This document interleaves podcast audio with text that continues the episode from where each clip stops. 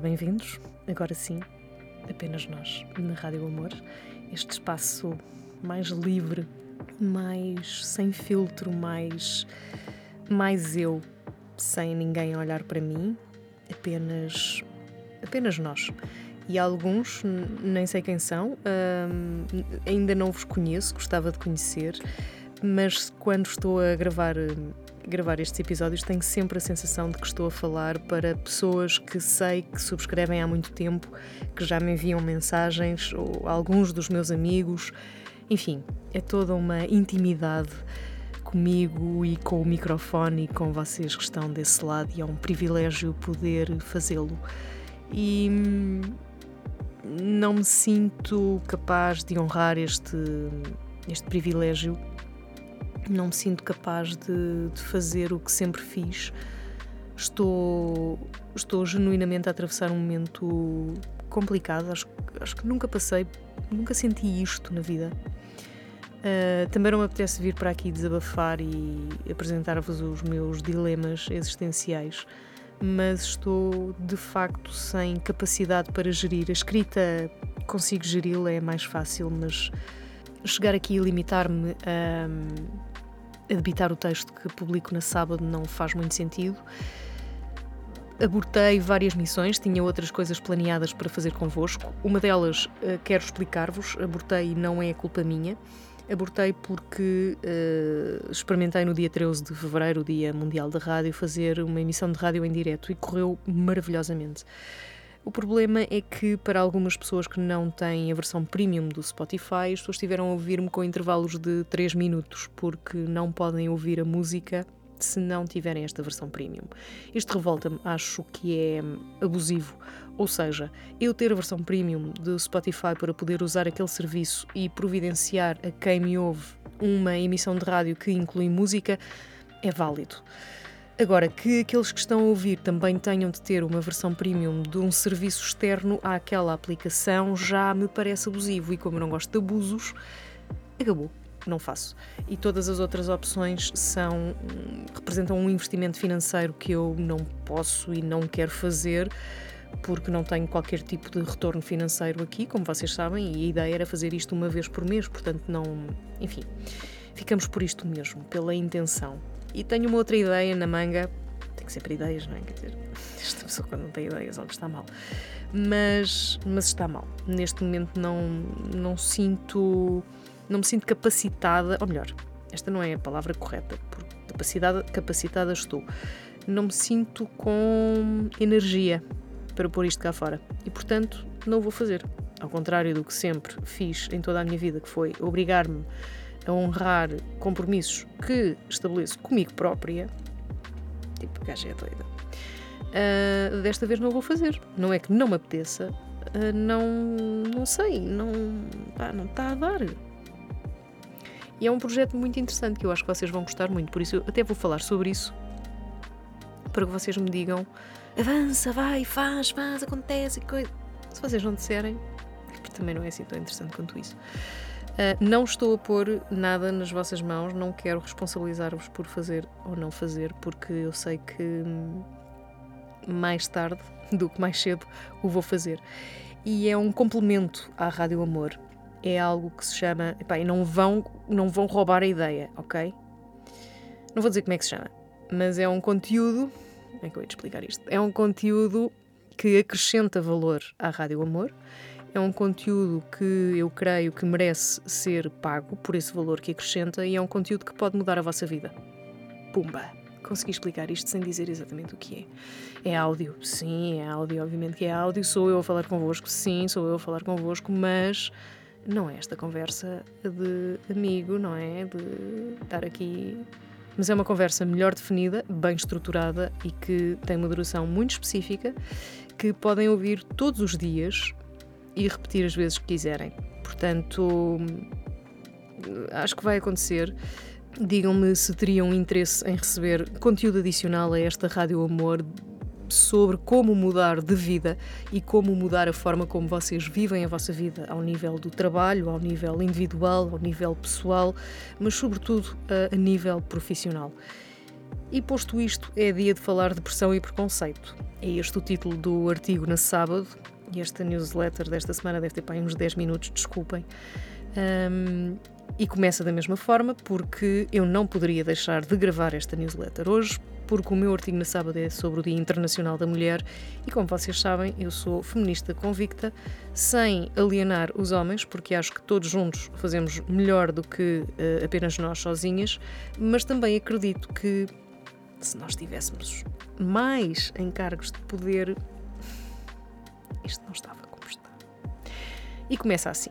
Todos os anos a mesma discussão sobre o feminismo, a misoginia, a cultura sexista, a educação e o preconceito. Este ano, enquanto discutimos como eliminar o preconceito que socialmente fomos aceitando ao longo do tempo, vamos acompanhando o conflito que vai mudar para sempre o mundo como o conhecemos. Se é que realmente o conhecemos. Eu acho que não conhecemos, sinceramente. Acredito que se o mundo fosse governado por mulheres, não estaríamos perante um conflito bélico que revela também a paz podre da Guerra Fria da economia e finanças. Porque, verdade seja dita, tudo isto é sobre dinheiro. Ou a falta dele. Apesar de sermos quase sempre o peão, chegaremos a um ponto em que seremos nós, mulheres, a resolver o problema em que nos encontramos. E depois começa a explicar. Eu gosto particularmente desta frase, deu-me bastante trabalho a fazer uma torre de Babel de um caldeirão que mistura questões culturais e raciais, económicas e sociais, geopolíticas e de estruturas de poder. Pau! Aguentem. As previsões às quais chamamos alucinações ou fabulações, bem como as distopias que entendemos como fantasias, estão a ganhar uma dimensão impossível de ignorar. Então, estou a ver aqueles livros e os filmes. Pois é. Depois da guerra nos entrar em casa, com o José Rodrigues dos Santos, 10 horas seguidas em direto na Guerra do Golfo, quem é que se lembra disto? Eu não me lembro muito bem, mas sei que isto foi marcante. Agora vivemos a guerra na Ucrânia através das redes sociais e é como se fizéssemos parte dos acontecimentos. Das imagens aos textos, dos vídeos aos diretos. Diretos e não são diretos na televisão. Eu não expliquei isto no texto, mas queria que ficasse bem claro. São os diretos nas redes sociais. A guerra entra-nos pela casa dentro, está no bolso ou na palma da mão, impedindo-nos de olhar para o lado, ignorando a situação. E isto uh, queria acrescentar aqui, provavelmente muitos de vocês também têm filhos ali nos 10, 15, 16 anos. O que acontece é que eles estão a assistir à guerra em direto através de, por exemplo, TikTok. Porquê? Porque há miúdos no TikTok, uh, ou melhor, há miúdos na Ucrânia que também têm conta no TikTok e que ligam a câmara e mostram ao mundo aquilo que está a acontecer. E o que está a acontecer não é bonito.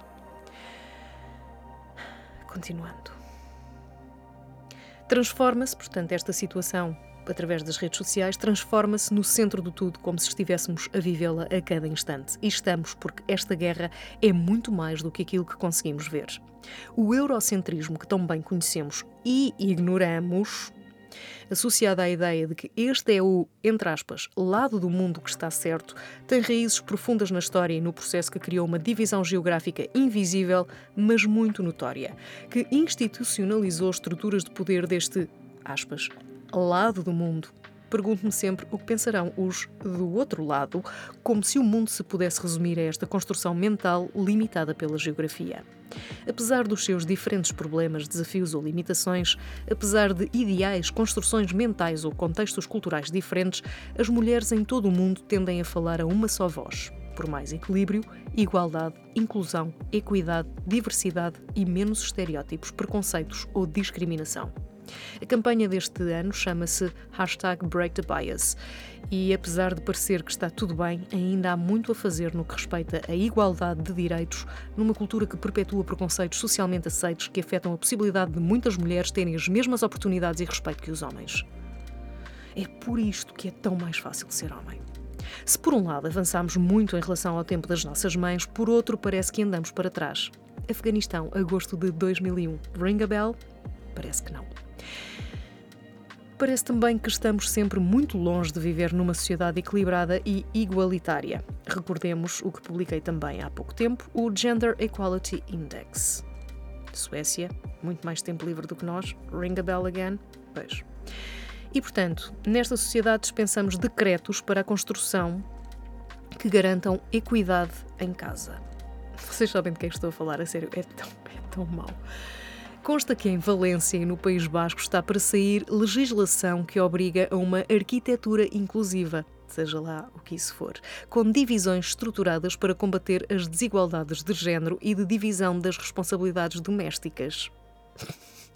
Só dá vontade de rir. Eu não consigo deixar de me perguntar até que ponto uma cozinha aberta para a sala, e esta é uma das medidas, garante que o membro do casal que não faz a ponta, ou, perdão, desculpem, aquele que habitualmente não cozinha ou não contribui para a economia doméstica, entenda-se, o que fica refastelado no sofá da sala, vai passar a fazê-lo. Porquê? Porque está a ver a pessoa a cozinhar? A sério? Não. A mudança faz-se por dentro, nunca por decreto, com as mulheres a assumirem a sua força e poder na economia doméstica, negociando a bem, amores, ou impondo. Queres comer? Colaboras. Se tal for necessário. E se tal for necessário, vai corresponder a uma correta divisão das tarefas.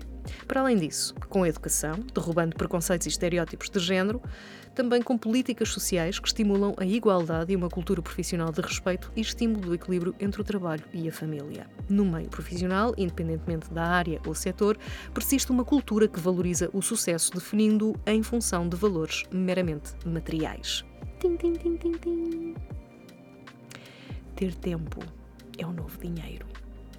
Se pessoas que trabalham com tempo para desenvolvimento pessoal e conciliação com a família são mais empenhadas, a meta seria a de criar empresas felizes, mais produtivas e eficazes. E nem estou a falar de alterações ao quadro legal do regime geral do trabalho relativos ao despedimento e maternidade, licença parental ou assistência à família. Nem estou a entrar na complicação. Estes fatores poderiam, em muito, contribuir para uma maior igualdade no trabalho. Também não estou a abordar a questão sensível da disparidade salarial. Estou apenas a tocar os pontos menos sensíveis, mas também mais difíceis de mudar: a cultura laboral e o preconceito social, num contexto em que, se por um lado o mundo está a mudar e se afigura com um futuro muito débil para as várias economias deste lado do mundo, Basta olharmos para a forma como os preços já aumentaram e o made in. Por outro, assiste-se à emergência de uma cultura que defende a gestão e flexibilização do tempo num processo em que muitos profissionais abandonam o mercado de trabalho. Estes procuram realização profissional, flexibilização e a felicidade, esse arquétipo aparentemente irrealizável que se materializa no propósito, ou seja, a ideia de que fazemos alguma coisa por alguma razão além de ganharmos dinheiro. São também estes os que selecionam as empresas com as quais querem colaborar, considerando o seu papel e responsabilidade social. São pessoas que acreditam em si, confiam e estão a servir de exemplo para destruir a pressão social de uma cultura de sucesso irrealizável, horários inflexíveis, muitas horas de trabalho e ambiente de trabalho pouco amigável que tem conduzido a cansaço extremo, baixa autoestima e, consequentemente, problemas de caráter psicológico que afetam o desempenho social, profissional e pessoal de cada um de nós.